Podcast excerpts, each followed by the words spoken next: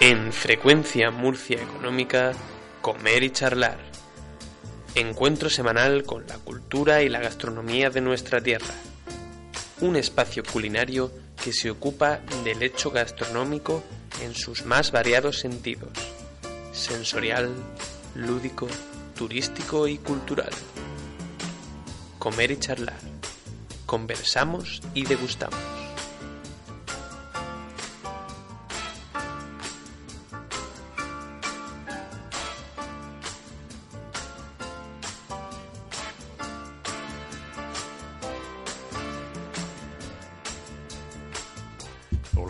Tal? ¿Cómo están? Buenas tardes, buenas noches, buenos días. De nuevo con ustedes Frecuencia Murcia Económica. Bienvenidos a la sintonía más independiente de la radio regional.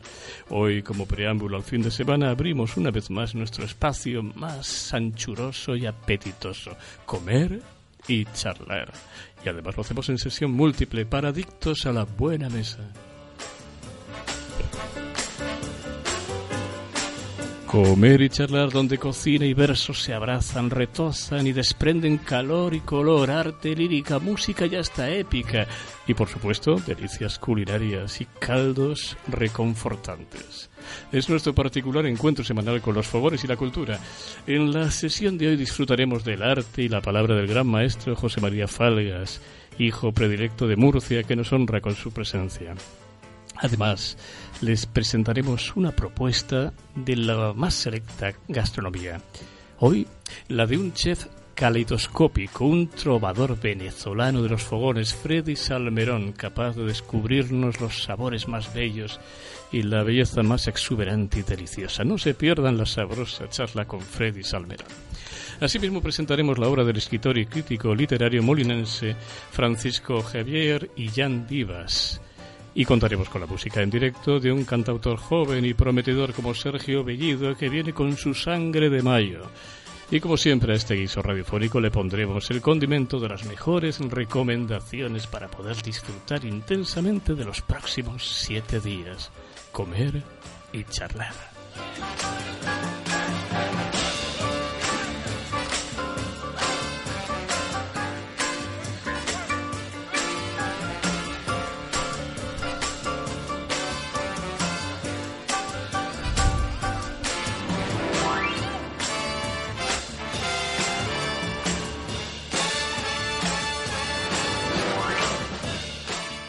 Hoy en Comer y Charlar, Freddy Salmerón. No sé cuántos somos los que tenemos el privilegio de conocer a esta persona maravillosa, a esta gran persona que hay detrás de este enorme cocinero.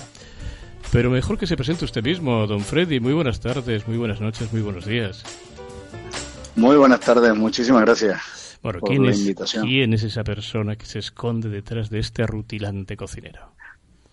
Bueno, seguimos, como siempre digo, Hipólito murcianeando y, y la verdad que haciéndolo con mucho cariño desde 14 años ya aquí en la región de Murcia. Pero un venezolano arriesgado aquí en Murcia y, y enamorado de esta tierra. Murcio, ¿cómo, cómo ha dicho? Murcia, Murcio. Murcianeando, murcianeando. Pues el murcianear, este verbo lo vamos a tener que patentar. ¿Us- ¿Usted conocía el verbo murcia- murciane- murcianear? Me ha dicho murcianear. Algo parecido a españolizar. Sí, o españolear. Exactamente. José María Falgas, maestro, pintor, poeta. Hoy le vamos a, le vamos a dedicar tiempo, hoy, José María. Muy bien. Porque no todos los días a uno le nombran hijo predilecto de Murcia. Y además el mismo día que se lo conceden, ni más ni menos que a un, a un, a un chico joven que empieza ahora, un tal Salcillo. Con medio siglo a El- sus espaldas, multiplicado por tres. y usted con apenas 50 años, Un poquito más. bueno, sí, unos poquitos más. Con solo medio siglo de vida ha conseguido ser hijo predilecto de esta ciudad. Pintor, poeta y también cocinero. Bueno, lo de la cocina es una aventura circunstancial. Es cuando me encuentro solo en el campo, pues que tengo yo que arreglármelas como puedo. claro. No paso de la tortilla francesa, ¿eh? Ah, pero una tortilla francesa tiene su secreto, ¿verdad, Freddy Solmerón? Sí, señor, sí, señor. Hay que tenerle el punto bien cogido. A- a- Yo le iba a decir, hay que tener huevos. Pues sí, hay que tenerlos. si no, es muy complicado. Ay, ay, ay. Pues el maestro Falgas nos va a acompañar durante toda esta hora y media. Freddy, lamentablemente no, porque uh, cometidos de última hora le mantienen en la distancia. Está en el Hotel Siete Coronas, donde él ejerce de jefe de cocina. Pero bueno, a través de Facebook y esos artilugios nuevos, las videollamadas, estamos haciendo una videollamada en radio, que ya es el colmo. Pero usted se merece este colmo y muchos más, don Freddy. Muchísimas gracias. Bueno, em, señor Salmerón, ¿usted siempre quiso crear entre pucheros o también tuvo otras tentaciones artísticas? ¿Ya, he escuchado? No, la verdad que, la verdad que siempre he empezado con los fogones. ¿Con los, fogones? Con mi madre y, tenía yo nueve años, Hipólito, y mi madre tenía un ah. catering y, todo empezó por dinero, cosa rara. Como tiene que ser, las, las vocaciones son así. Sí, señor, señor. Me, empezó pagando un par de, bolívares. En aquella época se llamaba un fuerte, que eran cinco bolívares en Venezuela. Y, la verdad que le cogí el gustillo a eso y a los 14 años ya había mamado suficiente de mi madre y seguí la carrera. Seguí la carrera y a los 16, 15, 16 ya estaba trabajando prácticamente. Caramba. Muchos años son ya los que Freddy Salverón vive por estas tierras y muchos más los que le queda. Acabará siendo murciano usted y su cocina. Eh, por cierto, ¿Sudamérica y Murcia maridan bien en su cocina, Freddy? Eh, especialmente, especialmente. Tú sabes, Hipólito, que lo primero que me enseñaron de, la región de Murcia, cuando estaba lejos, estaba yo en Centroamérica en ese momento, me dicen, te, vienes a Murcia, te hacemos una oferta a un restaurante y queremos que seas tú, que te vengas. Y yo decía, ¿y qué hay ahí? Me decían, paletilla y, y limones. Y yo decía, madre mía, pues algo, algo cocinaremos. Y la verdad que desde esto de hace 14 años ha sido magnífico. Y, algo, algo, algo ha cocinado, algo ha cocinado. Sí, sí, sí, claro, claro está. te puedo decir que mi carrera se ha afianzado aquí y yo estoy encantado. Lo volvería a repetir. Mm, bueno, ahí es un murciano de adopción. Pero, pero como pueden escuchar nuestros oyentes, conserva su marcado acento venezolano. Aunque, aunque del año pasado a este, que hace un año que, no hablamos, hace ya un año que no hablamos, sí. Eh, ya se le aprecia, se, le aprecia cierto deje murcianico al hablar, ¿eh? Todo, todo lo bueno se Sobre todo cuando estamos dirigiendo aquí en las cocinas del hotel, que estamos dirigiendo a 12, 14 cocineros y, ya nos salimos un poco de tono, ya se me, se me, se me nota más. bueno, espero, espero que a nosotros también nos pegue algo de su arte esta tarde. En... ¿Con qué nos puede sorprender? Eh, no sé, usted, usted, apuesta... una, una, época buenísima. Dígame. estamos en una época buenísima. Hipólito, donde podemos, eh, eh, se, puede fusionar tantas cosas en, nuestra región que al final, como digo yo, ya la cocina es de todos, ¿no? Ya no hay nada de nadie. Hoy el día hasta la tortilla francesa que decía el compañero. la tortilla, la tortilla del maestro Falgas es una tortilla murciano-francesa. Sí, señor. Y, tenemos esa diversidad en la región que nos permite eh, poder demostrar los que nos dedicamos a profesión eh, de hacer eh, mella ¿no? En, el ámbito gastronómico de la región. poder decir, bueno, aquí estamos y seguimos. Murcia ha crecido muchísimo. En 14 años que tengo yo aquí he visto cambios gastronómicos brutales. Y eso es una cosa que es de, admirar ¿no? en nuestros compañeros cocineros. Con ustedes es casi imposible no salir más que feliz de su mesa. ¿Ese es el objetivo? ¿La felicidad es el objetivo? Siempre, yo pienso que cuando salimos a comer, eh, hoy día creo que somos cada vez, eh, todos sabemos más de todo, ¿no? En mi, en mi criterio. Y gastronómicamente, Hipólito, creo que eh, la gastronomía se ha metido en todos los hogares, ya no por las, las, abuelas y las madres, que eso ya lo veníamos mamando de siempre. Sí es cierto que ahora todos sabemos algún término culinario eh, nos gusta, nos cuesta a la hora de salir, nos cuesta un poco más porque el, nivel de vida está un poco cada vez más caro, pero sí que es cierto que esa exigencia a la hora de pagar nos, nos lleva a poder saber y apreciar también algunas algunas labores, ¿no? Y saber cuando está muy bien o, cuando está muy mal, ¿no? Y, yo creo que sí, que el cometido es salir feliz y, que la gente salga, coma y, y coma bien, coma bien y feliz. Usted posee una brillante trayectoria. Ha trabajado, pues, creo que en Costa Rica, por supuesto en su país natal, Venezuela, en Murcia, ha pasado por los fogones, si mal no me equivoco, del PAN 8, Mississippi, Estudio de Ana. Sí, estuve el Estudio de Ana. Y ahora va casi... también en empresas internacionales como Barceló, que es la que actualmente también trabajo, y en Four Seasons Hotel and Resort a nivel mundial, es una de las cadenas más importantes a nivel mundial hotelera. Y ahora, y ahora está en el Siete Coronas ubicado. Siete Coronas ha sido un proyecto impresionante. Cuénteme, cuénteme el proyecto. con, con un peso, como ustedes sabrán más que yo, con una tradición que arraiga esta, este hotel en esta región tan céntrico. Es todo un símbolo. Y tan, y tan emblemático. Y, y, claro, al pasar tanto tiempo en un poco del abandono, pues por supuesto que, que la responsabilidad cuando se me hace esta oferta para venirme acá eh, era como para ponerme muy nervioso, ¿eh, Te, lo puedo decir. El cambio ha sido muy bueno. Desde hace un año, para que ustedes hagan una idea, eh, lo ha adquirido Barceló. Eh, sigue siendo el propietario García Lax, eh, un, empresario de 82 años. un grandísimo empresario que se dedica exportación y, sabe, sabe. Me encanta verlo por aquí porque sabe de, fruta, de verdura y, sabe de negocios. y ha aprendido mucho. En un, empresario modelo, uno de los grandes empresarios de esta región. Sí, el, hotel ha cambiado mucho, se ha reformado entero. También, también contamos con la experiencia de más de la mitad de la plantilla de gente que, que ha empezado en el hotel de hace 40 años. ¿Y la restauración? ¿Cómo, ¿Cómo, se plantea la restauración ahora en el Siete Coronas? La restauración, una, una, una, hostelería cercana a pie de calle. Tenemos una terraza, tenemos eh, un, un, restaurante pequeño, tenemos también eventos que estamos dando muchísimo. Y lo que queríamos prácticamente era hacer sentir ese, ese sentimiento murciano eh, donde se celebraban las bodas, los cumpleaños, los bautizos. Y, y, tenemos un restaurante pequeño que a pie de calle está genial, ¿no? recuérdate que esta zona prácticamente no hay terraza. Entonces la única terraza que, que está en esta zona es la, es la del hotel y, y ha sido un, proyecto, aparte de que sea ambicioso, por supuesto, eh, con respeto y, un sentimiento murciano por delante, ¿no? Volver a intentar a que esto funcione como funcionaba hace mucho tiempo. ¿Y qué nuevas propuestas gastronómicas bullen por su mente? ¿Qué, proyecto no lo deja dormir? Cambiamos la carta, eh, la carta del restaurante la cambiamos cada año. Eh, aparte que también hemos utilizado productos de la región prácticamente con, eh, eh, empresarios de la región. seguimos comprando el pescado en el mercado Verónica, que para mí es importante comprar en las empresas regionales. Y estamos trabajando con productos muy frescos. Tenemos un, un horno de brasas donde podemos eh, dar ese toque braseado, ¿no? que, tanto adquiere y valora algún producto que introducimos en él. Pero también estamos buscando que la sencillez predomine y que la gente cuando se sienta a comer bonito sepa y reconozca que se coma, por ejemplo, un, un pescado hecho con un suquet que tenemos de bogavante, una lubinita de brasa con un salteado de espinacas, ñodras y ajo, que son productos que toda la vida nos han acompañado en cualquier restaurante de la región eh, utilizando los salazones que siempre están presentes. Eh, y que también no olvidarnos de que esto es un hotel y que tenemos muchos visitantes que quieren saber un poco más de lo que se come y se bebe en esta región. Es, es una misión importante, divulgar lo nuestro, divulgar lo, que, lo bueno que tenemos, que tenemos mucho y bueno.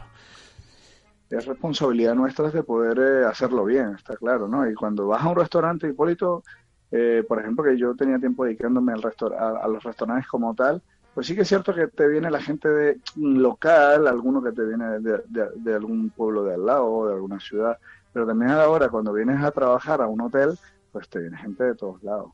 ¿no? de todas mm. partes del mundo, no, no, no solo a nivel nacional. Pero usted sigue Entonces, claro, la responsabilidad es mayor. Pero usted sigue creando. Porque usted es muy... Sí, seguimos creando con, ahora sí con más, como te comentaba antes, como yo creo que el comensal, o la gente que cada vez que sale a comer sabe un poco Ahora se reprime un poquito más, ¿no? E intentamos hacer una cocina más sencilla. No digamos reprimir, pero sí que es cierto que intentamos hacer una cosa eh, módicamente aceptable para que cuando te sientes en mesa pagues un pagues un producto que esté bien pues tratado cuénteme, cuénteme, cuénteme, cuénteme, las, cuénteme las líneas maestras de esta nueva carta que acaban, de, que acaban de renovar. sí, hemos fusionado algunos algunos platos que también están muy de moda y, y, lo que hemos hecho es coger, por ejemplo, como la carrillera de ternera, y a la hora de confitarla, como siempre se ha confitado toda la vida, le hemos metido un poco de especias, ¿no? Como decíamos antes, ahora la cocina es de todo, nos atraemos con curry, jengibres, eh, estos aromas que en realidad eh, nos envuelven el paladar, ¿no? En, cada bocado, ¿no? Pero con toques muy sutiles para que no deje de ser un producto que reconocemos. Vamos a trabajar también eh, las, las especias, ¿no? Los polvos de especias en polvos cajunes, empanar eh, pescados con estos, estos toques de brasa. eh, intentamos que llevar o trasladar ese conocimiento de hotel que te invita a conocer en otras ciudades a darle un toque murciano y cuando la gente esté aquí pues diga, oye, pues mira qué genial, me comí una carrillera al curry con un poquito de hoisin y algunas verduritas eh, hechas a la brasa, ¿no? Yo creo que eso se trata hoy en día la cocina, sencillez. Sencillez, pero vaya sencillez. Soy yo eh, intentamos que cada bocadito... Maestro Falgas, ¿ha escuchado usted la sencillez de la carta que dirige y gobierna magistralmente Freddy Salmerón. Me falta solamente probarla. Le falta solamente probarla. está, más que, está más que invitado, señores, y, no cabe duda que, están todos más que invitados a, probar pues, nuestras cartas. Y, y, no solo eso, a recordar lo que en algún momento se vivió en este hotel, con tantos artistas, con tanta gente y poder disfrutar de, una buena copa en la terraza o bien sea un menú del día, ¿no? También. Bueno, Freddy, ¿qué supone para usted trabajar en un símbolo como es el Siete Coronas? Bien, es un peso importante en mi espalda lo que, lo que acarreo. La verdad que si te lo digo profesionalmente, se lo contaba a mi madre y le decía, oye, es que el sentimiento que hay de por medio ah, cuando... Sí, que aún le, cuenta, le cuenta todo a su madre, todavía. Todavía, todavía, me atrevo. De adolescente se lo contaba ya con, con, alguna copilla de más y ahora se lo cuento ya porque creo que se lo merece. Eh, fue mi maestra y, y ahora decirle que es una responsabilidad enorme de poder eh, llevar a cabo tantas celebraciones y tantas bodas y tantos eventos con, con, que la gente me decía, yo hice mi comunión aquí y ahora se casa mi hija, o, mira, yo celebré eh, el bautizo de mi hijo aquí y ahora quiero casar a, mis primos. E, es, una cosa estupenda y, genial. Eh, también estamos muy bien situados, Hipólito. creo que nadie, nadie en Murcia o casi nadie eh, podría decir, o no podría decir alguien decir, eh, no tengo alguna vinculación con el hotel, ¿no? Creo que la mayoría de las personas han tenido algún vínculo, ¿no? Profesional o familiar. Aunque me ha comentado que ahora, eh, ser, entre comillas, se modera un poquito, ¿a usted le sigue gustando jugar? Por supuesto, yo como, como ciudadano del mundo, me he mudado en 38 años de vida que tengo, me he mudado 30 veces, cuatro países un poco de todo. Bien, bien. es eh, buena media esa. Eh, eh, entonces, al final, no hemos quedado murcianeando y lo que hemos intentado es dar ese vínculo de y esos conocimientos que adquieres cocinando, ¿no? Con tanta, al día de hoy, Hipólito, ya sabes que consigues cualquier materia prima y cualquier especie, ¿no? En el mercado y eso te permite crear con sencillez y, y, siendo consciente de lo que se, el comensal va a comer eh, una línea de un producto bueno, ¿no? Buenos. ¿Cuál es esa clave, la clave para divertirse entre fogones?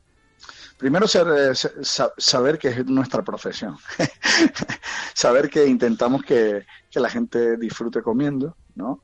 Y, yo creo que, que, la gente a día de hoy no se siente engañada, ¿no? Creo que ahí el ciudadano necesita ese cariño y si es en el paladar, pues, pues no te digo nada, eh, mucho mejor. Creo que somos vulnerablemente fáciles a la hora de comer y que esté bueno. Que esté bueno, que sea divertido, que sea que te haga feliz. Sí. Eh, en realidad creo que recordamos siempre mejor una, una buena mesa, una buena comida que cuando sales a algún sitio y, te, encuentras con lo contrario, ¿no? Eh, prácticamente lo pagas y dices, no, no quiero recordar. Entonces, está, seamos felices. Está escuchando atentamente el maestro Falgas, hijo predilecto de Murcia, que a él también le gusta jugar. Cuando crea, juega, se divierte y, también plasma sabores en los lienzos. Sí, pero son sabores de imagen. Y estos, los del maestro cocinero que nos comenta tan acertadamente su propósito y su proyecto, son mucho más directos, mucho más vivos, porque van directamente al paladar y del paladar al estómago. Y el estómago se traduce en felicidad. Ah. la Eso sería eh, eh, eh, sembrar algunos estados de ánimo, ¿no, Hipólito? Deberíamos de, ir creando esas sensaciones, aunque tampoco estaría mal imaginar en esos lienzos o difundir lo que a lo que sabría la acidez, en qué color. pues mire, mire, mire, vamos a jugar a eso. ¿Le parece, Freddy? Vamos a jugar a eso. podríamos crear los efectos de grasa, ¿no? Mm, ¿En qué color, en qué tonalidad quedaría? Mm. Bueno, la, verdad es que siempre que se acerca por estos estos micrófonos. Hoy está a distancia, pero bueno, es como si estuviera en el estudio. Lamentándolo mucho. por siempre que se acerca por este estudio, por el estudio de Comer y Charlar, siempre le pedimos que improvise un plato para nosotros. Y casi siempre acepta la apuesta. Bueno, ¿se atrevería a pensar un plato a lo largo de esta hora, bueno, de esta hora no, de estos próximos minutos, porque usted no va a estar la hora entera, va a estar unos minutos, que, más quisiera yo, don Freddy. Pero se atrevería a pensar... Algo preparado. Ah, lo tiene preparado, tiene preparado un plato, más de un plato nos ha preparado, seguro. Sí, sí, por un menú degustación. Ah, señores y señores, este es el menú degustación virtual de Freddy Salverón.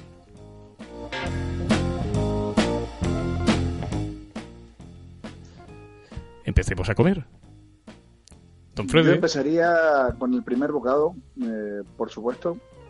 Haríamos un, tartar de, remolacha ¿eh? con sabores de tierra ¿eh? y nos iríamos al color rojo. ¿eh? ¿qué te parece? Mm, color rojo, tierra, sabores terráceos y, luego refrescaría un poco con, algunos capellanes, ¿no? Este famoso pescadito quemadito a la brasa Luego lo desmiquearíamos y haríamos un tartar con capellanes y para aportar esa acidez y ese eh, sabor lácteo, unos puntitos de yogur con lima.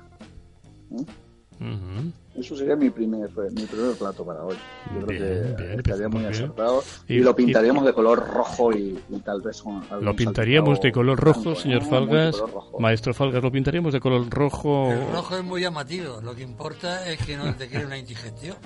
No, el rojo.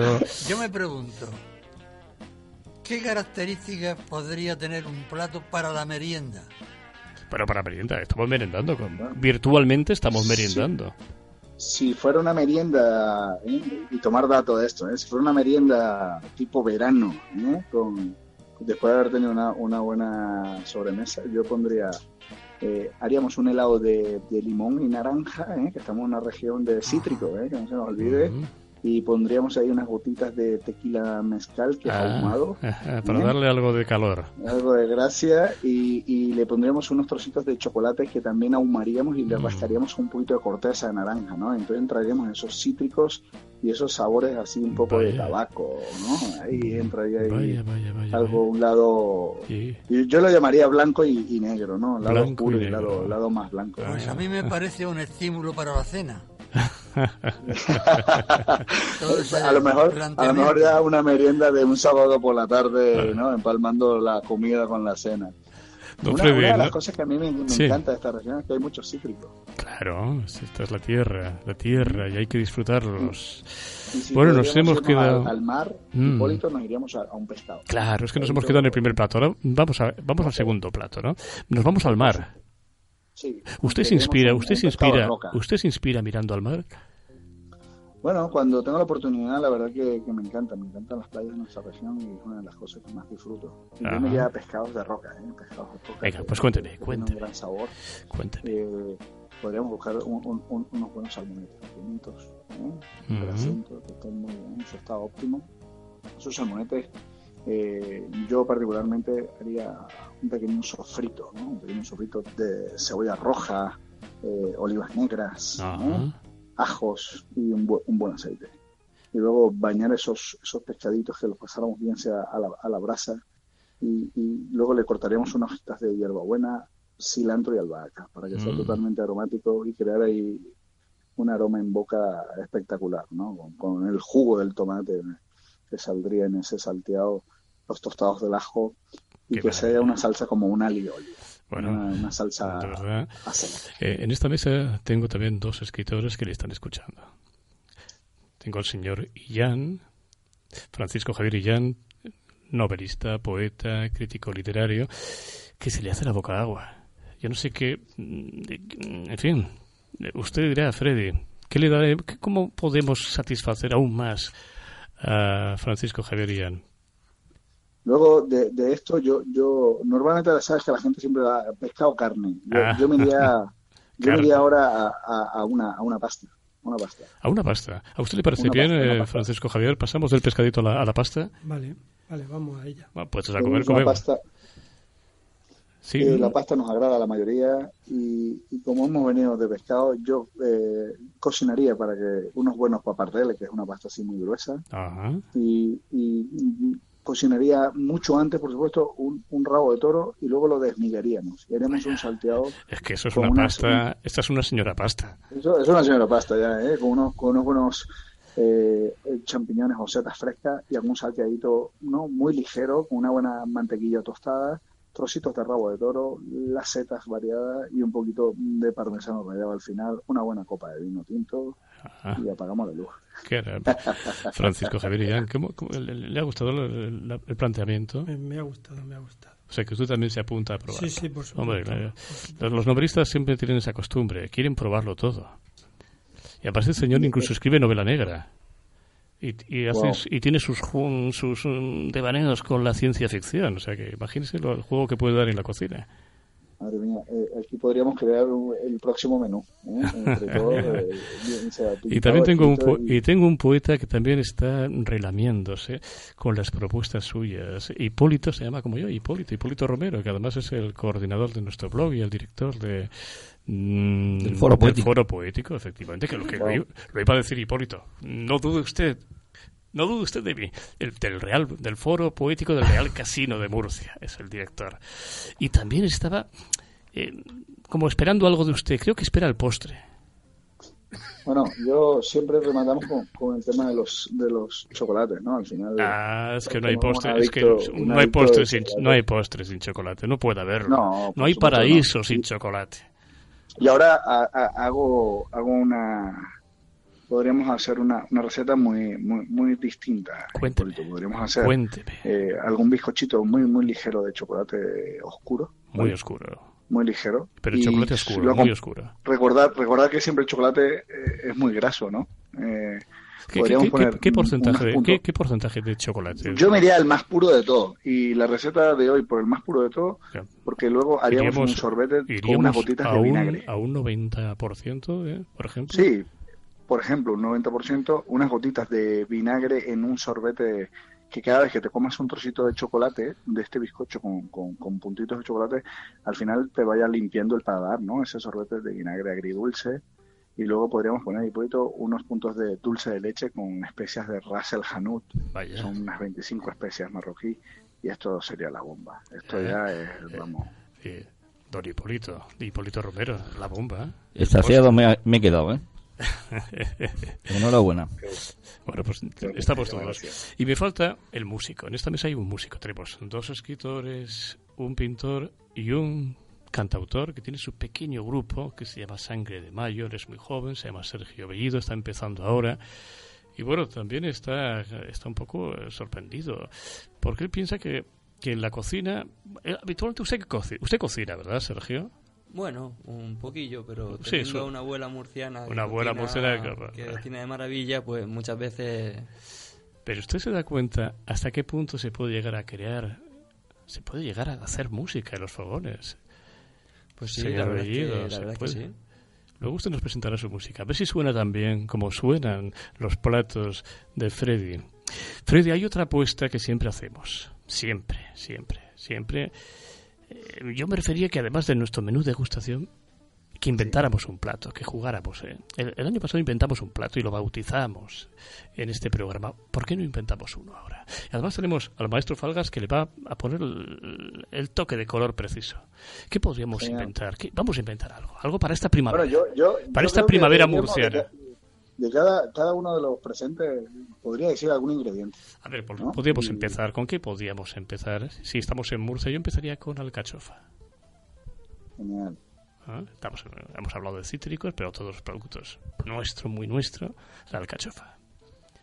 Yo soy un foro. La alcachofa, particularmente, yo, si me permitía, haríamos una ensaladita cruda de alcachofa. Ensalada cruda de alcachofa. Como, como empieza el verano, para no freírla, no estofarla, no guisarla, ¿no? Eh, nos iríamos, la pelaríamos muy bien, la cortaríamos muy finamente, Hipólito, en juliana, muy fina, y, pondríamos un, buen aceite de oliva eh, pondríamos unas gotitas de limón que nos falta. Ah, También podríamos eh, unas tiras finas de, de bonito en salazón. Ah, y yo le pondría un variadito de tomates cherries pequeñitos, amarillos, naranjas, que no falte colorido, ¿no? Y luego le, haríamos un, poco de, ajo fresco cortadito muy fino y lo mezclaríamos todo, todo muy, muy bien en un bol y serviríamos una ensalada fresca de alcachofa, alcachofa eh, cruda, ¿no? Ensalada cruda. ¿Y la cebolla dónde está? Pregunta el maestro Falgas por la cebolla.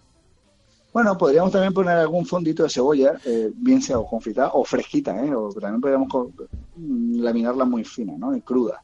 Ah, en este tipo de ensaladas cabe todo, ¿no? Yo sabes que Hipólito digo que en la cocina no hay errores. Ah. Eso quiere decir que, el que cocina poco se atreve a cocinar. Yo, digo otra cosa. cocina mucho se atreve a probar. En cocina no hay errores, pero a veces hay horrores. Hay horrores. Eso sí. Eh, los que pues cocinan poco se tienen que eh, Señores literatos, hay que bautizar esta ensalada de alcachofa. ¿Cómo, qué, nombre le pondríamos, eh, Francisco Javier y Ian? ¿Qué nombre hay que bautizar este plato? Acaba de nacer. A mí ahora mismo no se me ocurre nada. Pues el poeta se tiene que ocurrir. Alcachofas. Eh, en... Uy, uy, uy, van Yo a fallar. supongo que sería de color blanco por la alcachofa. Bueno, le hemos, le, hemos, le hemos, puesto color, le hemos puesto, le hemos puesto tomate, le hemos puesto con, con recuerda, recuerda lo que le hemos puesto, le hemos puesto bastantes cositas, le hemos puesto bonito, le hemos puesto bastantes cosas. Yo llamaría un, una mm. cachofa crujiente, fresca. Buscaría algún hilo conductor, ¿no? Que claro, algún color o a la música. Claro, señor músico. No, no olvidar que la cocina es un arte. ¿Qué, qué, título le ponemos a esta canción? Con aires de huerta. Con aires de huerta. Aires crujientes de huerta. ¿Le ponemos la palabra crujiente también? Ah, aires crujientes de huerta. Pues señores, tenemos que comer esos aires crujientes de huerta. Yo diría seducción. Ah, seducción. Qué bonito, seducción. es un plato que se prepara para recibir otro. Ah. Pues yo tengo un nombre. Ah, pues ahí. Bon Moore. Madre mía, nos van a sobrar los nombres ahora. Al final vamos a tener que patentar alguno. Ah, Freddy, Freddy, que es usted un genio y al final... Y además estimula, además estimula, estimula la imaginación de nuestros eh, contertulios, de nuestros gastrósofos. Don Freddy, no le queremos robar más tiempo. Sé que está usted en plena faena. Eh, espero tener el placer espero tener el placer de contar con usted en breves fechas en este estudio y aquí podremos entonces jugar y elucubrar mucho más porque... La, próxima, Hipólito, llevaremos algo en la mesa claro, y, comeremos y, charlaremos y probaremos. Señores, el talento de Freddy, trabajo, esfuerzo y genialidad, ingredientes perfectos, que más tarde o más temprano le van a llevar a lo más alto. ¿Usted sigue soñando con alguna estrella fugaz, Freddy? Pues yo creo que nunca debemos dejar de soñar. Eso está bien. Eh, en este momento las estrellas soy vosotros. No, por Dios. agradezco mucho la invitación. Muchísimas gracias. Freddy Salmerón, uno de los grandes de nuestra cocina. Muchísimas gracias. Muchísimas gracias.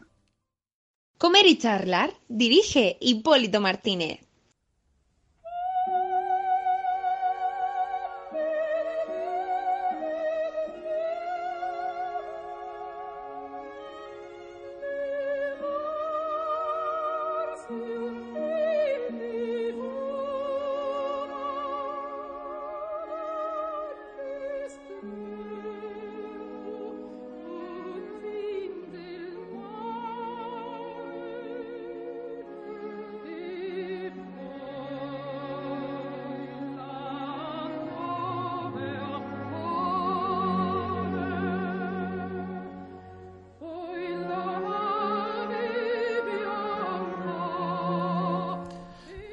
María Falgas. Esta canción se la dedicó. Esto no es una canción, esto es mucho más que una canción. Madre mía, esto es, esta es la divina, es María Calas en ese en, ese área, en ese área inmortal de Madama Butterfly. Un bel di vedremo. Un hermoso día veremos. la divina. Se lo dedico de todo corazón. Muchas gracias.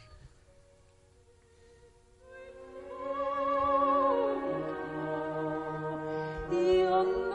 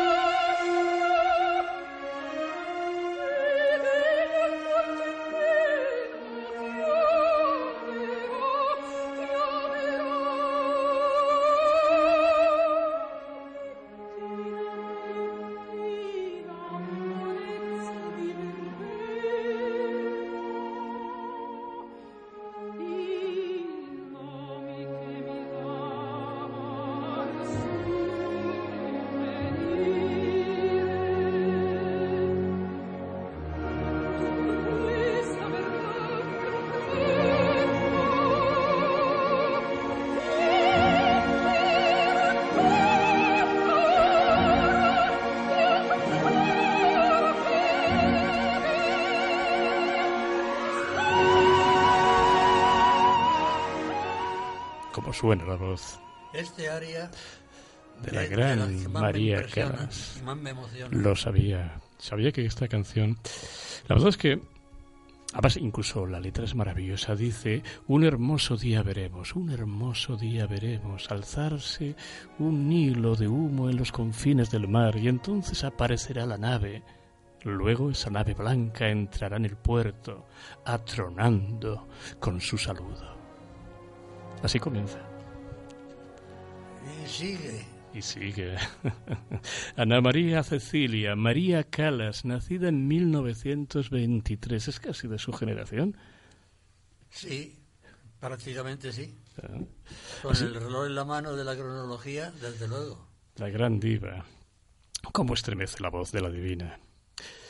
Decía María Calas que todos los que hacen arte tienen el deber de perfeccionarlo. ¿Haría suya esta frase, José María? Totalmente. Yo en algún poema he dicho, hablando de la música, ese silencio musical de la quietud. Mm. Y usted lleva toda una vida perfeccionándose. ¿Buscando qué? Buscando lo que no sabes que verdaderamente qué es lo que buscas. Buscas la felicidad, buscas lo sublime, buscas el último eco poético y crees en algunos momentos que has estado a punto de encontrarte con ello, pero sigues buscando. Mm. Hace una semana inauguramos una eh, inauguramos un poema. Los poemas también se inauguran, ¿sabe usted? Pues estrenamos un poema para usted. Lo estrenó Hipólito. Pero usted no estaba. Y se lo dedicamos.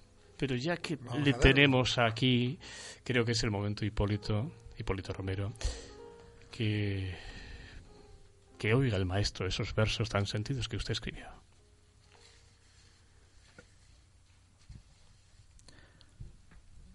A la murcianía de don José María Falgas. Doña Sardina, color plata intenso, brillando con la luz de la luna, irisaciones con ritmo que aúna, deslumbrando todo el espacio inmenso Falgas, maestro del pincel excelso, plasmando en un mar olas y calma, imperante matiz, luz la del alma, muy lejos del triangulismo de Delso. Engrandecen las fiestas murcianas tus carteles de lozana belleza, cautivando esas límpidas mañanas. Sin caer en el tiempo diáfanas, desplegando el color su altiveza e inspirándote las musas cristianas. qué bonito.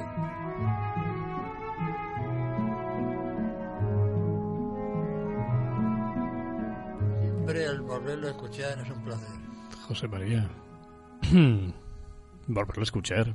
Está en, el libro, en mi libro La antorcha de mi vida, que la portada es de Falgas. Claro. Claro. Pues aquí lo inauguramos, porque cuando hasta que no sale un poema en esta radio no está inaugurado. Así que ya lo sabe usted, Hipólito, que tenemos que inaugurar muchos poemas suyos. Estupendo. Y también hablaremos con el novelista, poeta también, ¿verdad? Poeta, sí. Poeta y crítico y director de revista literaria. Pues, Francisco Javier Guillán. Vamos poco a poco. Esto está un poco desordenado. Aquí no hay guion. Que va, está muy bien. Y estamos intentando disfrutar de pasar este momento. La gente, las personas, a mí me gusta utilizar más las personas que la gente. se habla mucho de la gente, yo hablo más de las personas. Las personas que nos escuchan son personas que nos escuchan, no nos oyen, nos escuchan. No es lo mismo. Entonces intentamos mm, darles motivos para, para pensar, para reflexionar, para gozar también, para disfrutar. Ese es un poco nuestro leitmotiv, nuestro objetivo. Y hoy el objetivo global del programa es homenajear al maestro Falgas, porque Murcia cuenta desde este sábado con cinco hijos predilectos, entre ellos nuestro admirado José María Falgas, que ha sido nombrado hijo predilecto el mismo día que el gran Francisco Salcillo. Casi nada, José María. Salcillo y usted hijos predilectos el mismo día. Participando en la, la memoria histórica. Lo afirmé así dando a entender mi complacencia total, absoluta, completa, mi, emoción de coincidir en este nombramiento nada menos que nada más y nada menos. Es una de las figuras de arte que yo más he interpretado.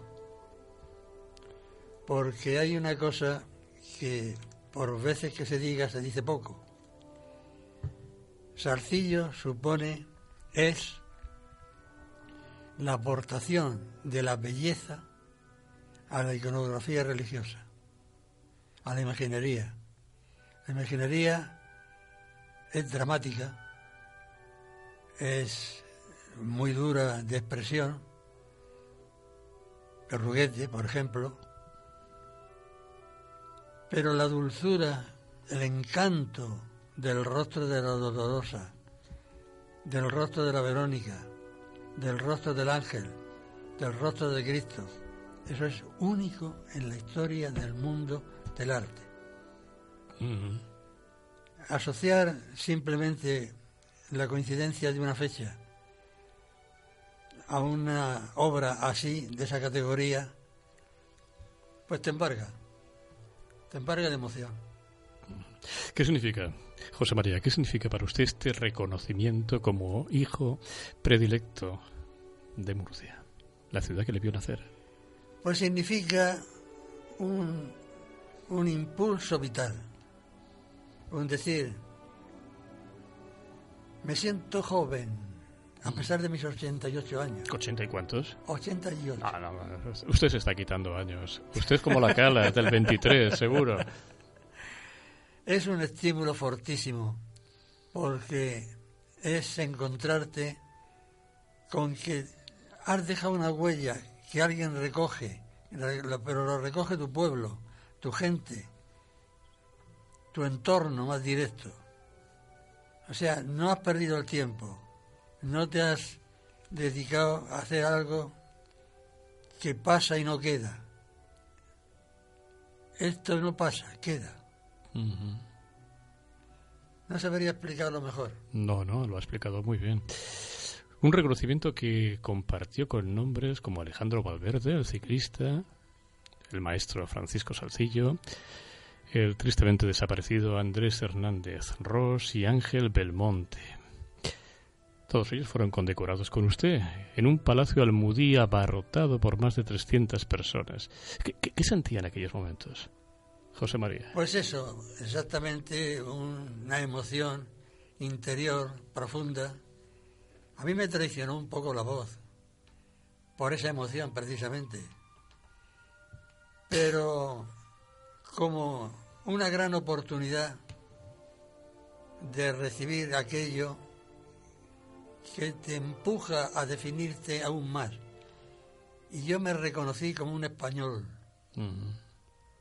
que le ha dado la vuelta al mundo llevando el nombre de su tierra virgen, de su tierra, de su patria bella.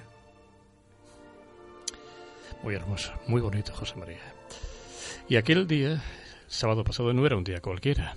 Era el acto conmemorativo del Día de Murcia. Ser nombrado hijo predilecto en el día de tu ciudad debe ser sublime. Pues sí que lo es. El día Yo he tenido en mi vida con este tres momentos estelares, excepcionales, que me, que me, han dado, me han dado vida. El primero es este. Es sin duda alguna el que más me ha profundizado. Luego tengo otro muy diferente. Cuando a los 21 años me dieron un Moser, me entregaron un arma, me admitieron en un ejército. Me sentí hombre.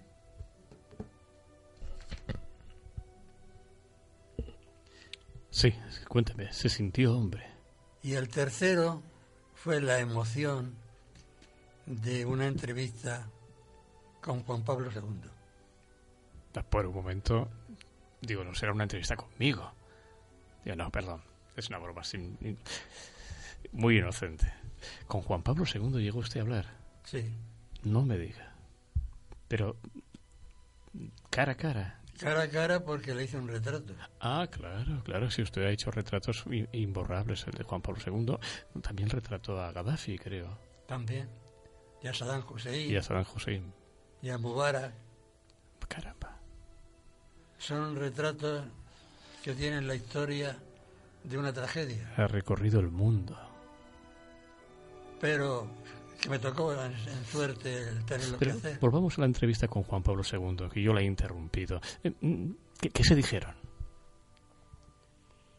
Apenas nada. Fue un cambio de miradas.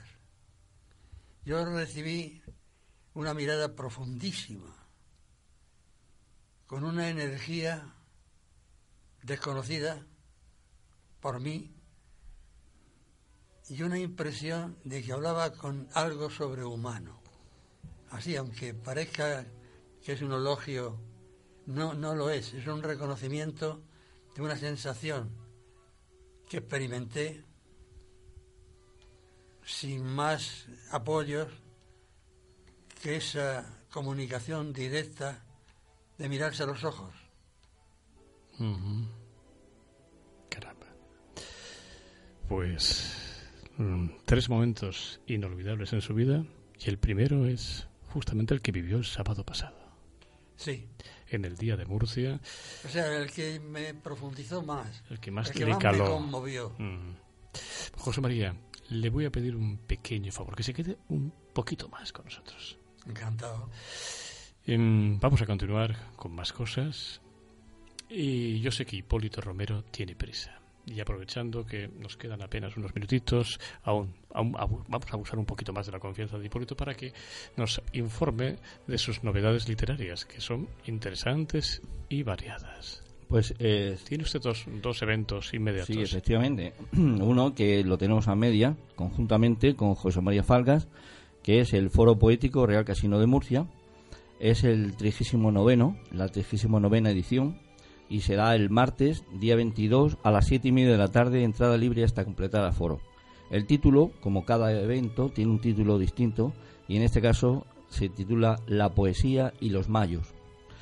Eh, está invitado un grupo de Lorca eh, que se llama Espartaria y como el proyecto está confeccionado así, si tiene que ser siempre un catedrático o un licenciado normalmente, es Antonio Ortega Fernández, licenciado en Filología Hispánica, quien va a representar este grupo espartaria de poetas, mujeres y hombres, y en la sección de la obra y su autor vendrá Francisco José Motos y el acompañamiento y la actuación musical estará a cargo de Rubén Reina, que también es de Lorca.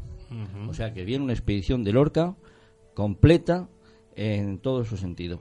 Pero además tenemos una invitada nueva, que es una madrina, la madrina del evento, que es Beatriz Romero Ródenas, presentadora del Canal 7 de televisión, y se proyectará también, como el, título es de Mayos, se proyectará un vídeo de los Mayos del Cabezo de Torres.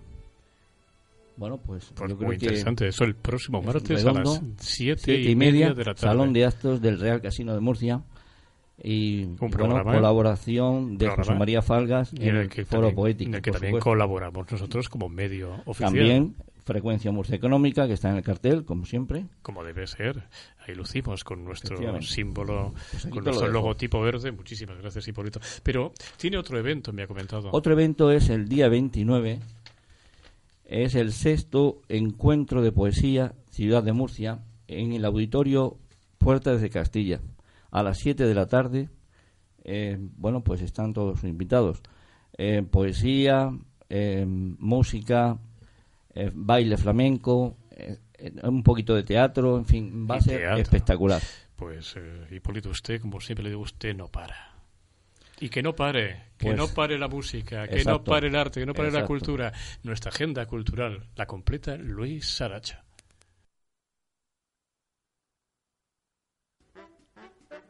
Vamos a hacer un repaso a los eventos culturales de los próximos días.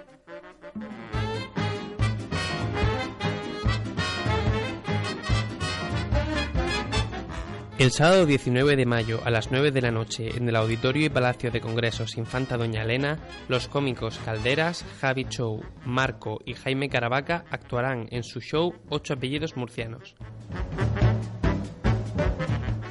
El buen humor regional visto desde cuatro puntos totalmente diferentes, en donde cada uno de estos cómicos nos contarán sus puntos de vista de la actualidad con un toque muy murciano.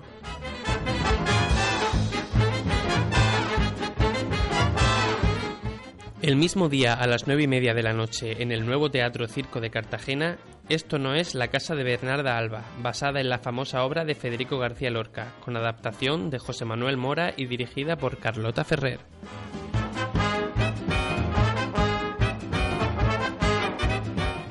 El domingo día 20 se proyectará en la filmoteca Call Me By Your Name, dirigida por Luca Guadagnino, película galardonada con el Oscar al mejor guion adaptado.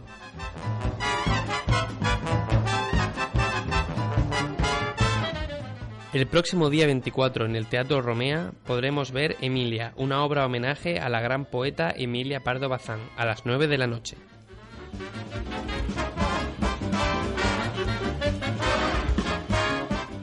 Por último, el próximo 24 de mayo podremos disfrutar de Noam Bazana Trio, tocando el mejor jazz en el claustro de la Merced de Murcia.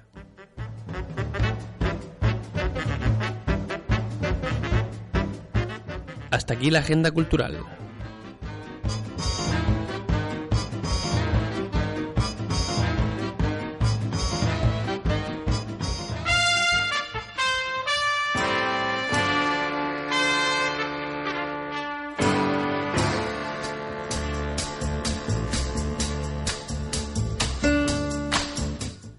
Comer y charlar con José María Falgas, con Freddy Salmerón, Francisco Javier Illán eh, Sergio Bellido y su sangre de mayo. En fin, muchas cosas y por supuesto todas las recomendaciones artístico-culturales que evidentemente son tantas que no todas nos caben en la agenda, pero Luis Aracho intenta que al menos lo más representativo esté. Eh, señor Falgas, Sí. que tengo una canción para usted. Ah, qué bien. Sí, sí, sí, sí, sí. Además una canción de cuando usted era mozo. Sí, ¿Cuándo sí. fue? La canción del verano de 1949. Ah, ¿Dónde estaba usted? en el 49, El verano. Castilla. Eh, oh, entonces, ah, en Castilla no podía estar mirando al mar. Invierno y verano. Mirando al mar, Jorge Sepúlveda. Señor Falgas. Bueno, retorné a mi tierra, a Murcia. El retornar a Murcia era Es- una visita al mar menor. Obviamente. Mirando al mar, Jorge Sepúlveda, verano del 49. Bajo el palio de la luz crepuscular, cuando el cielo va perdiendo su color, quedo a solas con las olas espumosas que me mandan su rumor. Ni un lejano barquichuelo que mirar, ni una blanca gaviota sobre el mar. Yo tan solo recordando la aventura que se fue, la aventura que en sus brazos amorosos disfruté, bajo el palio sonrosado de la luz crepuscular. Mirando al mar soñé que estabas junto a mí. Mirando al mar yo no sé qué sentí y acordándome de ti lloré la dicha que perdí. Yo sé que ha de tornar y sé que ha de volver a mí cuando yo esté mirando al mar.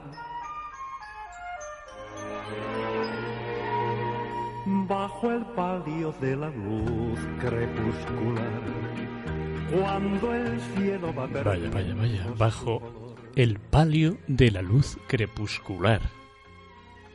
¿Cuántos cuadros habrá, habrán surgido de su pincel bajo el palio de la luz crepuscular? Bueno, pues hay un momento mágico para la interpretación del paisaje, para la interpretación de la escena, que es precisamente el atardecer.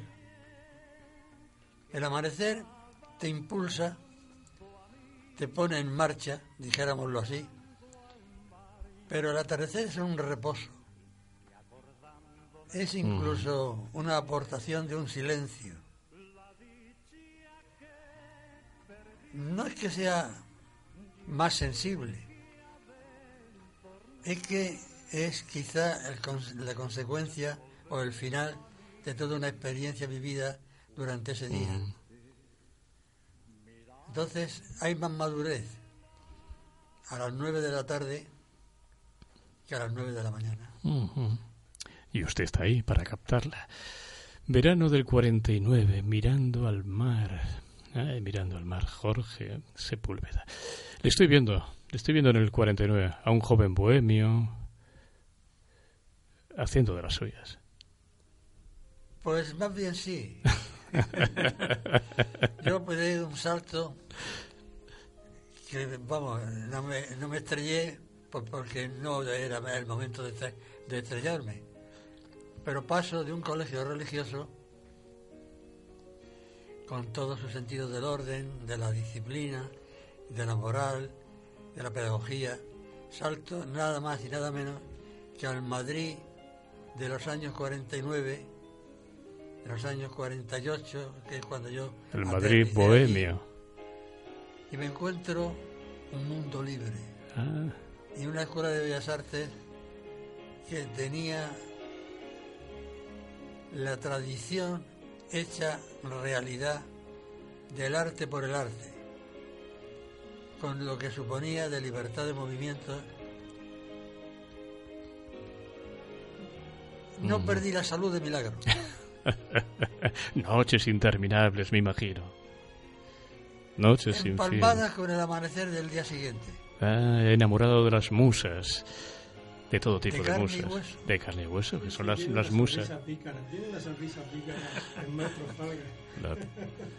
Ya ven, ya ven, José María, siga, La siga vida con nosotros. ofrece escenario y lo importante es saber estar en ese escenario y, además y usted además de estar, los pinta. Sí, porque en definitiva ese entorno que te rodea es lo que te produce una emoción, un deseo. Tengo por costumbre observar por, por puro instinto.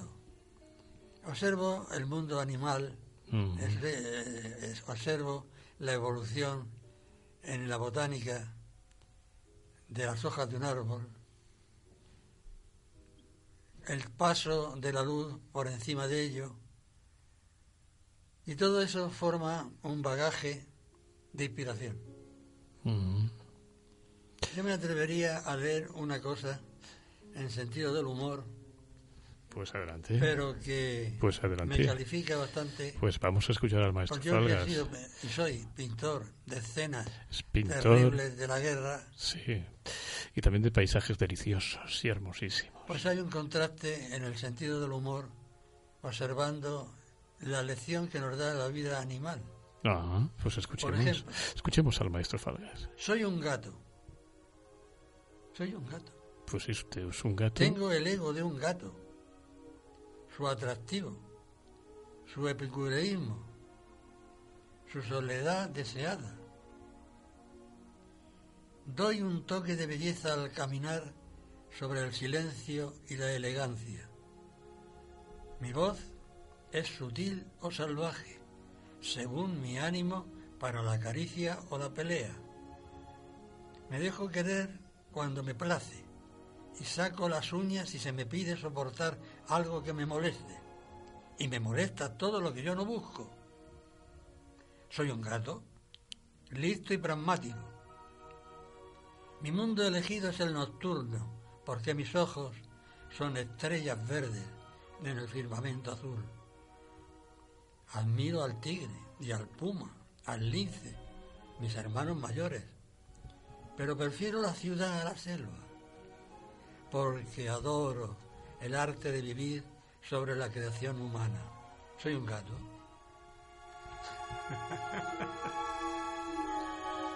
Es un gato y un maestro, el maestro Falgas, mirando al mar, mirando al desierto, mirando al paisaje y mirando la vida. Por esos, esos sus ojos se refleja el paisaje de toda una vida, José María, una vida rebosante de arte. José María, hijo predilecto de Murcia y alma mater de este programa que nació con usted hace siete años. Siga con nosotros. ¿Cómo pasa el tiempo? Siga con nosotros. Claro, y muchos años más que compartiremos, José María.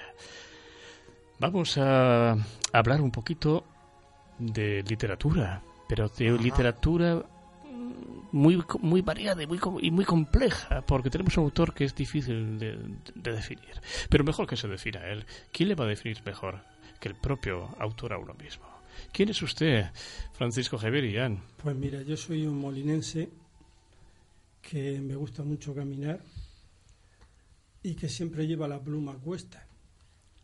Y al llevar la pluma a cuesta y papel, pues hace que de vez en cuando escriba. de vez en cuando, pero, pero, escribe. Sí, sí.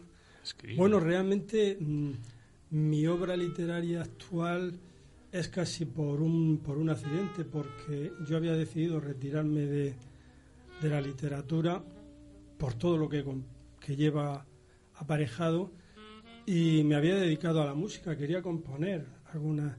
Y de hecho me nos fui, no me digo, usted, usted, comenzó como músico. No no. Esto era un, algo que tenía desde muy joven que no había vuelto a tocarlo porque mantuvimos un grupo hace por de 30 años. Ah tenía usted un grupo de no me diga que usted un grupo de, de, nos, pop. nos veíamos unos cuatro o sea cuatro cinco amigos nos veíamos tocábamos. Yo tocaba la trompeta o el saxo. Y hacía 30 años prácticamente que no no volvía a tocarlo. Entonces cuando quise reiniciar la actividad tuve a un profesor porque había perdido la forma, los labios, la fuerza de los pulmones, ya no tenía 30 años, ahora tengo casi 60, se nota. Y un, un, encuentro inesperado en las salinas de San Pedro del Pinatar me hizo volver volcánicamente a la literatura, un año y pico, dos años después de, de, haber decidido que, no, que ya no publicaba más. No que no escribía, sino que no publicaba más. Vaya. Eso es lo de llevar la pluma siempre a cuesta y el papel y, hacia qué ocultos parajes nos llevan sus libros y sus versos?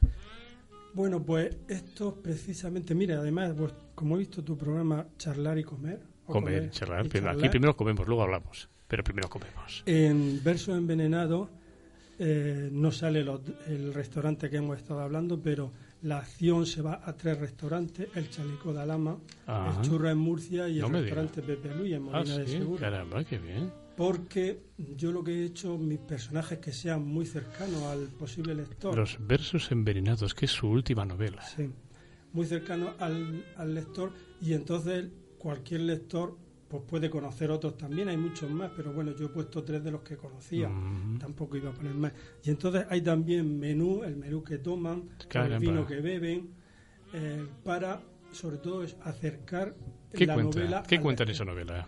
Versos bueno, pues envenenados una empresa americana que se instala en Murcia en un momento determinado de, ebullición, hace alrededor del 11M, de esa fecha, unos años, dos o tres años antes, unos, años después, y allí hay dos empleadas jóvenes, bellas, las, presento así, y que les gusta la poesía. Se dan cuenta, la, casi su primer contacto, pues llevar un libro de Luis Alberto de Cuenca, que le gusta la poesía y además le gusta el mismo autor. Y a partir de ahí se entabla amistad entre ellas. Y con el tiempo se dan cuenta que les gustan los mismos hombres. La poesía sigue viva, pero los hombres, conforme les va gustando, se van muriendo. Lo que une todo este entramado es que a los cadáveres le encuentran siempre un poema de Luis Alberto de Caramba, caramba, vaya novela, vaya novela negra más curiosa. Y ocurre, eh, pues ya te digo, en paisajes, sobre todo de la región de Murcia. Nos vamos a Casblanque, como te, he dicho, Alama, Murcia, muchas calles Versos de Murcia, envenenados. Alguna que otra calle de Molina de Segura, la Alcaina. Se pasean por el Coto Cuadro, sitio que, creo que los murcianos... En su esa, esa es su última novela, publicada este mismo año. Sí, sí. Versos envenenados. Fue ah. finalista del premio Wilkie Collins de novela. Ah, fue, efectivamente, fue finalista. Lo cual, pues ya. premio que yo participaba. Pues fíjate, eso es, eso es eh, debutar por todo lo alto. Sí, sí. fue una, fue una sorpresa cuando me llamaron una noche para decirme que había quedado finalista y que... Pero usted no escribe solo novela negra, escribe poesía, escribe ciencia ficción... de casi todos los géneros menos teatro. No he conseguido eh, encarar una obra de teatro. ¿Y en, su obra, ¿Y en su obra, Francisco Javier, abundan los versos envenenados? En mi obra, eh, los versos perversos. más que envenenados. pues no se vaya, no se vaya, porque aquí tenemos un autor, un cantautor, que seguramente habrá compuesto algún verso envenenado. Pues bueno, quizá alguno. Alguno, alguno habrá caído por ahí. Él es Sergio Bellido, es el alma mater de Sangre de Mayo. Así es. ¿Qué pasa con Sangre de Mayo? Creo que hay cambios en la formación. Sí, así es. Digamos que Sangre de Mayo empezamos en plan cantautor, eh, muy en acústico, y, bueno, ya hemos ido teniendo un cierto recorrido y ahora ya queremos dar el paso a una formación ya en, en eléctrico, un grupo de pop rock así más alternativo y, nada, estamos en ello y ya vamos a dar e-, ese paso. Y de momento nos está yendo bien. Así que... Ah, pues miren, aquí los tenemos. Sangre de Mayo, grupo liderado por Sergio Bellido.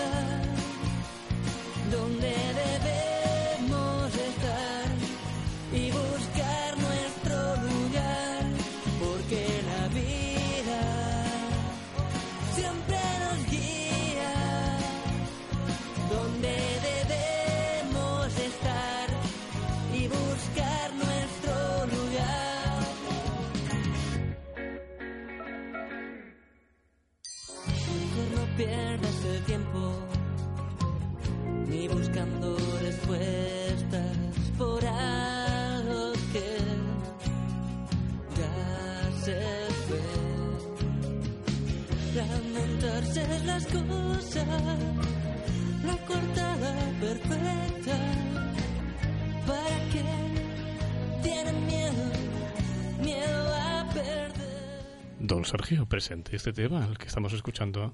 Pues la canción se titula La Universidad del Asfalto. La Universidad del Asfalto. Así es, tuve el privilegio de poder grabar el videoclip aquí en el Teatro Romea de Murcia. Ajá, o sea que el videoclip está circulando por las redes, redes. está circulando por las redes y la verdad es que tuvo muy, muy buena aceptación. Tiene ya creo que más de 70.000 visualizaciones, así que tuve, tuve mucha suerte. Y bueno, la verdad es que fue una experiencia muy bonita el poder tener un teatro como el Teatro Romea, ¿no? Para, para mí solo, ¿no? Es decir, yo llegué allí un, un martes, creo que fue por la mañana, y me dijeron, tienes toda la mañana para, para, para poder grabar el videoclip ahí con mi equipo y todo eso, y la verdad es que, claro, estar ahí yo solo, ¿no? Con todo un teatro así para, para mí, es dije, jolín, ¿no? Qué, qué experiencia más bonita. y la, Sí, sí, cuéntame. Y la canción habla de una persona que lleva muchos años luchando por, por cumplir un, un sueño, un objetivo, ¿no? ya sea un empresario o un, o un deportista, y por motivos de la vida pues tiene que dejar de hacer aquella actividad por la que, por la que llevaba tanto tiempo sacrificándose y es como que pasa este, este periodo de frustración hasta que, hasta que consigue con el tiempo darse cuenta de que aquello que, que hacía no era más que una actividad más de, de muchas que, que hay, ¿no? Y consigue llenar, ese vacío con, con, otras actividades que le acaban haciendo igual o incluso más feliz que la que hacía anteriormente. Bueno, usted es relativamente joven, mm, ha ido evolucionando. ¿Hacia dónde? Pues realmente, como comentaba, empezamos así más, eh, más formato cantautor, también por temas de, medios, ¿no? no había muchos... Y ahora ya tiene una formación. Así es, ahora ya tenemos una formación y y bueno, empecé como Sangre de Mayo, que es el proyecto que, que llevo actualmente, aunque la semana que viene voy a presentar mi, mi primera canción también en solitario, como Sergio Bellido. Tengo el placer de presentarla en, en Barcelona, en un programa de, de televisión que se emitirá. ¿La, tenemos por ahí para que la podamos escuchar? Eh, no? la canción nueva aún no ha salido. No ha, salido. no ha salido. Bueno, nos ha traído más música, ¿verdad, Sergio? Sí, así es. Bueno, vamos a escuchar alguna otra canción y, nos va contando. Perfecto. Y, eh, como curiosidad, mm, ¿por qué decide un buen día de entrarse en estas arenas movedizas de la música? Pues realmente porque siempre he tenido esa inquietud, ¿no? De, de bien pequeño. Ya, a mí siempre me ha gustado tener todos los recuerdos de, de mi vida guardados en mi habitación, ¿no? Las fotos, a lo mejor alguna medalla de alguna competición o alguna cosa. Pero los sentimientos y las emociones, pues como que no... Eso no... Nadie te va a dar una medalla por un sentimiento, ¿no? Entonces, la manera que yo conseguí de poder guardar los sentimientos es escribiendo un, un- sacando un, un disco que el disco pues sí que se puede guardar ¿Recuerda cuando compuso, la, cuándo- cuándo compuso la primera canción? mi primera canción la compuse aquí en Murcia en la playa ¿En la playa? en los Urrutias No es mal sitio, sí. así es Ajá. ¿Y de qué hablaba esa canción? pues esa primera canción hablaba de, de una chica que, que era yo jovencillo y pues lo, lo típico escribir así de, de Ah. la chica de aquel momento pero no no no la llegué a publicar nunca Ah, bueno, bueno, eso está bien. Ser autocrítico con uno. sí. No se debe publicar todo lo que uno hace. Mm, ¿Y cuando, y cuando se bebe, eh, cuando se prueba el elixir de la música es como cuando se prueba el, el elixir de la pintura. Ya no hay remedios para siempre. Es un veneno. Es un veneno así es es un, es un veneno de que que una va, vez, dir- que va directamente a la sangre. una vez lo, lo tienes sangre de Mayo, ya dentro claro. de, de ti no es algo que Pero, puedes pero puntualicemos eso del veneno.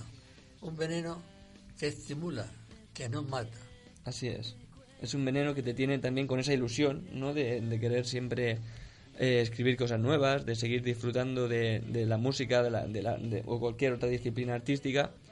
Y bueno, es un mundo en el que está muy complicado, pero realmente si está muy complicado es porque tiene magia, ¿no? Y todo lo mágico pues siempre intenta, siempre a su alrededor tiene muchas cosas que intentan hacer ver que es mágico, ¿no?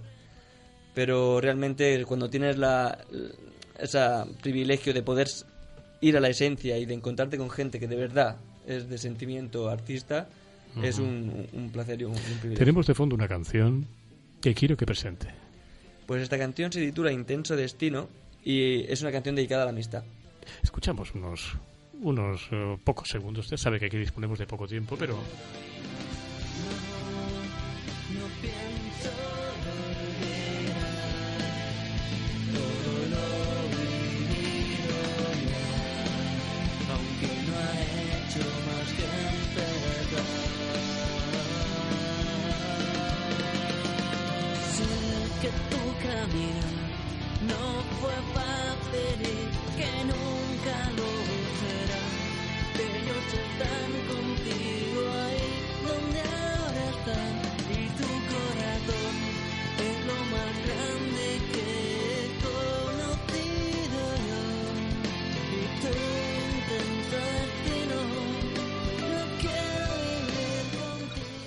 Sergio, sus canciones son historias, son fantasías, son deseos o tal vez son frustraciones. Pues normalmente mis canciones suelen hablar de o bien de sentimientos que tengo hacia alguien, de una emoción que alguien me, suscita, o bien de observaciones de, de la vida, cosas que observo de las personas de mi entorno. Eh, bueno, también algunas de, algún- de frustraciones, así es, hay un poco de... de todo. Francisco Javier Illán, ¿y sus historias? ¿Son fantasías, son deseos o tal vez son frustraciones? Yo pienso que nadie que es feliz escribe. Nadie que es feliz compone. Pues fíjese, yo solo puedo escribir cuando soy feliz. Porque Pues- realmente yo no soy el más indicado. Cuando uno es feliz, yo pienso que se dedica a ser feliz. Soy incapaz. No puede escribir. Soy incapaz de hacer este programa si no soy feliz. Soy incapaz de escribir un poema si no soy feliz. Soy incapaz de escribir un artículo periodístico si no soy feliz. ¿Me pasa algo raro, señor ¿En Falgas? qué grado se sitúa la felicidad? Ah, la ¿Qué es felicidad. feliz? ¿Dónde está la felicidad? La felicidad. Ahora soy feliz con ustedes. Soy feliz con ustedes, Francisco Sí, Javier. yo ahora mismo no escuchando, escuchando sus Ahora mismo no historias. escribiría, yo ahora disfruto la ¿Y usted, felicidad. Sergio Bellito, a la hora de componer, le da muchas vueltas a la letra? Sí, la verdad es que, es- que sí. Hay artistas que dicen que la letra te tiene que salir al momento y hay otros que, que, que dicen que no, que la letra es un proceso eh, tedioso, que hay que, que darle vueltas y yo soy de los que en mi caso suelo darle muchas vueltas hasta que no expreso 100% lo que, lo que yo quiero transmitir y expresar con, con esas canciones. Y Sangre de Mayo, mm, imagino que está en proceso de darse a conocer. Así es. De bar en bar, de paz en paz, de ciudad en ciudad. ¿Dónde Así les es. podemos ver? Pues en directo este mismo sábado en la puerta del ayuntamiento. En la puerta del ayuntamiento. Así es, en el Actúa Murcia nos seleccionaron y a, a partir de las ocho y cuarto de la, de la, de la tarde estaremos. Este mismo sábado. Este mismo sábado, Ujú, sí. ujú. Mm, estamos en mayo. Así Así, es, que, mayo su, que su sangre tiene Sangre de que mayo su sangre de mayo tiene que hervir. Creo que es la fecha idónea para verles. Nos Pues vamos sí. a despedir con esta canción. Genial.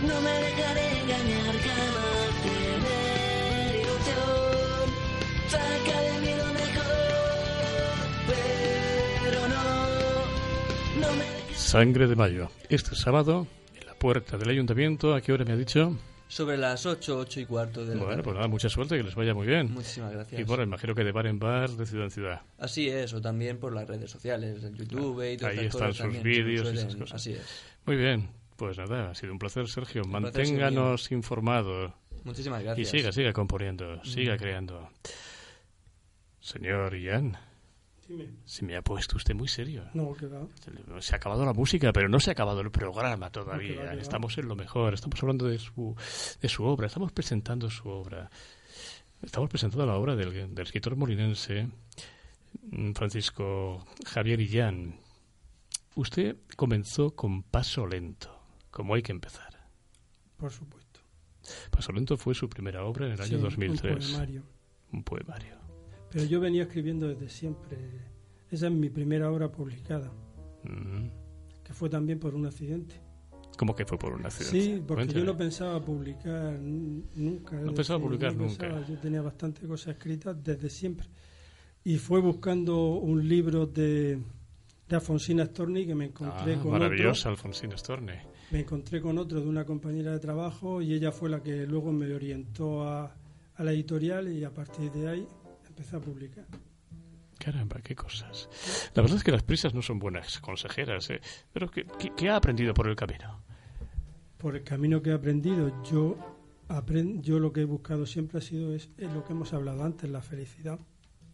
Ah, Disfrutar. la felicidad. Esos momentos de no felicidad, plasmarlo en un libro y dejarme fuera solo la felicidad. y la no felicidad se queda en el libro. ¿Cuál es la maldición del escritor, amigo Francisco Javier? El tener siempre los personajes dándote vueltas en la cabeza. O que te persigan por la calle cuando sales o cuando te paseas, cuando te bañas. Usted ha dirigido revistas literarias. ¿Hasta qué punto le ha curtido? Bueno, eso me ha servido para conocer a muchas personas y conocer sobre todo los, los egos de los autores literarios, de los poetas. Mira, en Murcia, con respeto absolutamente a todo, en Murcia hay un millón de habitantes, creo, pues hay alrededor de un millón y medio de poetas. Es Bien. decir, es una cosa Es para una que- buena proporción la que tenemos en Murcia, sí. los programas estos de misterios lo averiguaran cómo es posible, pero bueno, es algo que existe. Y por desgracia hay, o por suerte hay bastantes buenos, buenos poetas y buenas personas, pero hay otros que se creen que han ganado varios premios Nobel y tienen un ego tan subido que dices, te hacen la vida imposible. También existe, eso es lo que me ha servido a la revista. De tal forma que llegó el momento que la- lo dejé, digo, ya no edito más la revista, porque creaba unas situaciones muy, muy... Usted dirigió dos revistas, tengo entendido. Sí, ¿no? yo dirigí una con Ágora, Ágora Papeles de Arte Gramático, con Fulgencio Martínez, porque él me invitó a, a dirigirla con él. Y luego cuando se terminó ese proyecto, como tenía mucho material pendiente, fundé acantilados de papel para ir metiendo el material pendiente. Y a los tres o cuatro años, pues tuve la suerte de, de que una empresa editora catalana me compró la cabecera de acantilados Mm. de papel. Bueno, pues me libré Hasta afortunadamente. es capaz de vender una, una revista literaria. Este hombre es un genio. Pero ¿cómo es posible en un mundo tan prosaico? Usted ha hecho negocio de Sí, una sí, revista sí. literaria. Mira, cuando me preguntan el precio y por cuánto la vende, me quedé así. No, diciendo, por no cuánto, tengo ni idea. ¿Por cuánto la vendió? Por Fran? 3.000 euros. Por 3.000 euros. Merece un aplauso. 3.000 euros por una, por una cabecera de por una revista literaria. Sí, que además, no me lo puedo creer. que además no, me lo creo. la pusieron, no la pusieron en marcha, no. No la pusieron en- dos encima años de o eso. tres años no la pusieron en marcha. Vino, vino la crisis y, y no, no, no salió. Encima, se, encima se libró de la crisis. Anda. Francisco Javier y Jan, mm, ¿dónde encuentra el dulce amargor el poeta? ¿Dónde lo encuentro? En las mujeres. En la mujer. Mm. ¿Y se siente a menudo como el rey de las esfinges? Mm, Ya no. Ya no. La oscuridad es infernal. No, no, ese, ese fue otro periodo. Ese fue el- la bajada a los infiernos de Dante que yo la hice en mi versión. Ajá. ¿Y viaja siempre con equipaje ligero? Sí, eso sí, ahora sí. Llevo si acaso la trompeta o el sax. Ah, y algunas veces solo la boquilla. Y cuando escribe, siente a veces, se siente a veces como un mendigo que anda buscando, no sé, algo que llevarse a la boca. No, No. no, ese mendigo estaba en París, allí en la Plaza Vendôme. Sí, pero no está en Murcia. Sus poemas y relatos han aparecido en distintas antologías y revistas. Algunas de estas revistas se difunden por Internet. ¿Qué opina de la pseudoeclosión de la literatura en Internet? Bueno, yo no la sigo mucho. Yo, me yo sigo sobre todo la literatura así impresa, eh, aunque haya participado, porque me gusta el libro, me gusta cogerlo, me gusta olerlo. Luego, lo- normalmente los libros que leo los comento en el blog que tenemos, cinco o seis amigos, lo mantenemos y, re- y lo recomiendo a los lectores. Entonces no sigo mucho lo que hay. Y me han ofrecido muchísimo. Decir, oye, lee mi libro, lee tal que está en tal portal. Y siempre les digo lo mismo, mándamelo aunque sea en folio y lo leo. Pero en eso, bastante horas me paso delante del ordenador haciendo otros trabajos para luego Mm. encima leer en el ordenador. Maestro Falgas, a este señor le han traducido sus versos al árabe. Tarea Sí. difícil. Es- sí, eso fue, mira, curioso. El, el autor, le- ahí tuve mala, tu- tuve mala suerte, porque vino la primavera árabe y el hombre desapareció. Yo no, he pu- no he vuelto a contactar con él. Ajá. Supongo que, que se lo llevaron para adelante. Pero recuerdo que me manda en un correo, me manda, es lo- la- el único testimonio que tengo, me manda varios Se llegó a, poemas se llegó a publicar en Egipto. diciéndome, diciéndome si me parecía bien la traducción de mi poema al árabe. Y yo le contesté diciendo, debe ser porque no entiendo qué pone. Se publicó en Egipto. Se llegó a publicar. Supongo que sí. Supongo que Pues sí. miren, en estos tiempos, en estos tiempos que se mira lo árabe con aprensión, puede resultar sorprendente que un autor murciano sea traducido al árabe. Señor Falgas, que usted conoce muy bien ese mundo. Pues, eh, no, no es tan excepcional, porque la región nuestra es una continuidad geográfica y una continuidad en un montón de situaciones, de cultura, de costumbres, de idiosincrasia con el mundo árabe. Yo conozco bastante bien Egipto y me he encontrado con la sorpresa de como si anduviéramos en el tiempo hacia atrás y encontrarte con unas aportaciones en la forma de entender la vida que encajan perfectamente con tu mentalidad. Yo tengo mucha obra en, los- en el mundo árabe, en Egipto, en Túnez, en Libia, en Marruecos, comentarios críticos en árabe que no lo entiendo. Eso me pasa a mí. A ver, yo llegaba a descubrir en el Cairo un periódico que hablaba de mí porque había una fotografía. Si no, no me entero. No, pero seguramente José María hablaría muy bien. ¿Cómo van a hablar mal de usted, maestro Falgas? ¿Cómo van a hablar mal? Pues parece ser que hablaban bien, sí. Proyectos como hijo predilecto, José María Falgas, que nos quedan muy pocos minutos ya. Trabajar a fondo en una serie de temas que siempre me han obsesionado. Tema humano, tema del acontecer humano en la vida privada de cada persona. El momento de la nostalgia, el momento de la tristeza, el momento de la violencia. ¿Y eso se va a plasmar en una exposición? Intento que sea así. ¿Una exposición que va a viajar por toda la región? ¿O se Yo no sé si viajará por toda la región, porque eso ya no depende de, de- de mí, concretamente. De mí depende pues, pintar esos cuadros. ¿Cuándo estará más o menos? mm, Yo me concedo punto? todo el verano para hacer dos o tres que tengan una significación en esta dirección. Ajá.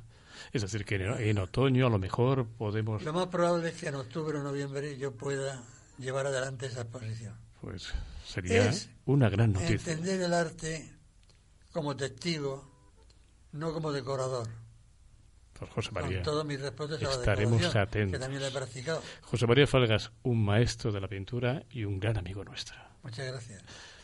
Señor Illán, proyectos, poemarios, novelas en perspectiva, No, ahora mismo estoy en la, promocionando. la promoción de esta novela. El día 23, por ejemplo, vamos a, a Expo Libro, que la presentamos ahí en Murcia a las 8 de la tarde. Y tengo previsto probablemente publicar dos novelas más Ajá, sí. de aquí a los 65 años. Después ya... De aquí a los 60. Y luego sí, ya, no me después diga. te tengo convencido de retirarme. ¿Qué tal están funcionando estos versos envenenados? Pues ya está en la segunda edición, por lo que me ha dicho el editor. El otro día me mandó la portada, ya la he puesto por el Facebook y demás. Con lo cual funciona, a nivel nacional funciona bastante bien. Aquí menos, ya sabes que casi nadie es profeta en su tierra, a no ser que cumpla ochenta y tantos años, que los homenajes deberían hacerse probablemente un poco antes, pero bueno, por lo menos se hacen en vida. Pero, usted no se puede quejar, no se puede no, quejar. no, Sus versos envenenados son, ha sido la obra finalista del séptimo premio Wilkie Collins de novela negra. Y la novela negra tiene muy buena, muy buena prensa y muy buen mercado. Le deseamos toda clase de éxitos. Muchas gracias. Muchísimas gracias, José María.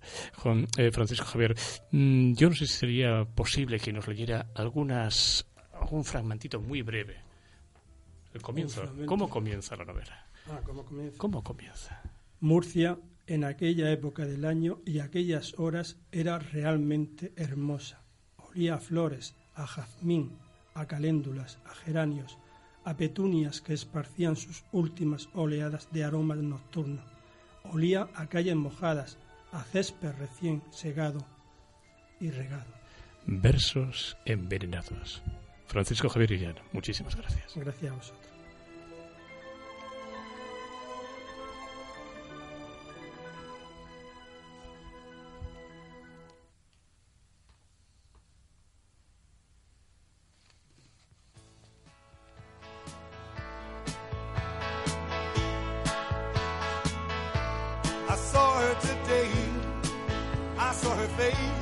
Señores, el tiempo toca su fin. Y como siempre ha sido una experiencia inenarrable comer y charlar con todos ustedes.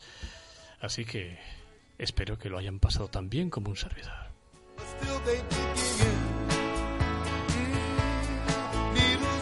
Hoy han cocinado para ustedes Hipólito Romero. En los fogones... Bueno, Hipólito, además de cocinar, ha hecho más cosas. En los fogones sí que cocinó Freddy Salmerón, de su sumiller invitado y guionista, el escritor Francisco Javier Illán. En la música, Sergio Bellido y su sangre de mayo. De jefe de sala, quien no podía ser otro, José María Falgas. Y en los controles técnicos, Luis Saracho. Señores, que ustedes lo cocinen bien y sean sublimes sin interrupción.